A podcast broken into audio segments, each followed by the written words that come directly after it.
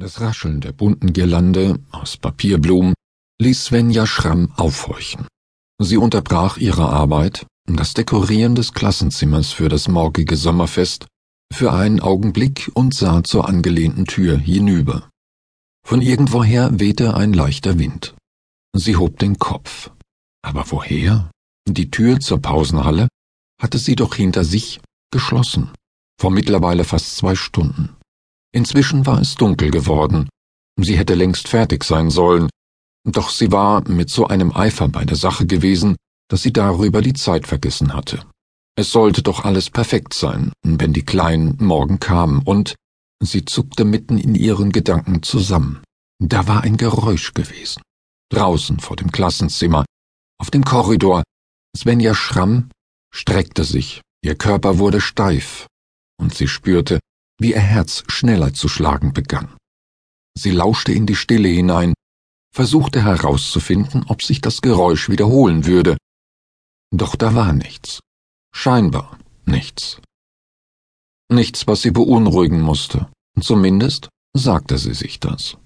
Und noch einmal, damit es auch wirkte, damit sie ruhiger wurde.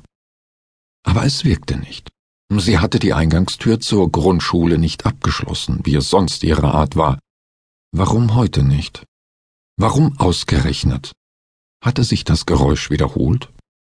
Ja, sie war sich fast sicher. Nicht zu hundert Prozent, aber doch gefährlich nahe dran. Sie legte mechanisch den großen Klebebandroller beiseite, stellte ihn vorsichtig auf das Lehrerpult, in dem gewissenhaften Bestreben, nicht das geringste Geräusch zu verursachen. Dann griff sie nach der großen Papierschere, die in einem Halter für Stifte steckte. Sie zwang sich, ruhig zu bleiben, als sie sich auf diese Weise bewaffnet in Bewegung setzte, langsam.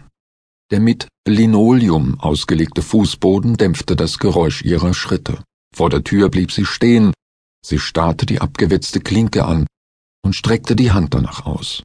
Mit einem ohrenbetäubenden Knall schlug die Tür zu. Noch ehe sie sie weiter öffnen konnte. Svenja Schramm schrie auf. Ein Reflex, eine unkontrollierte Reaktion auf diesen Schrecken. Was war das gewesen? Zugluft? Ihr Herz schien zu zerspringen, raste wie verrückt und wollte sich nicht beruhigen, konnte sich nicht beruhigen.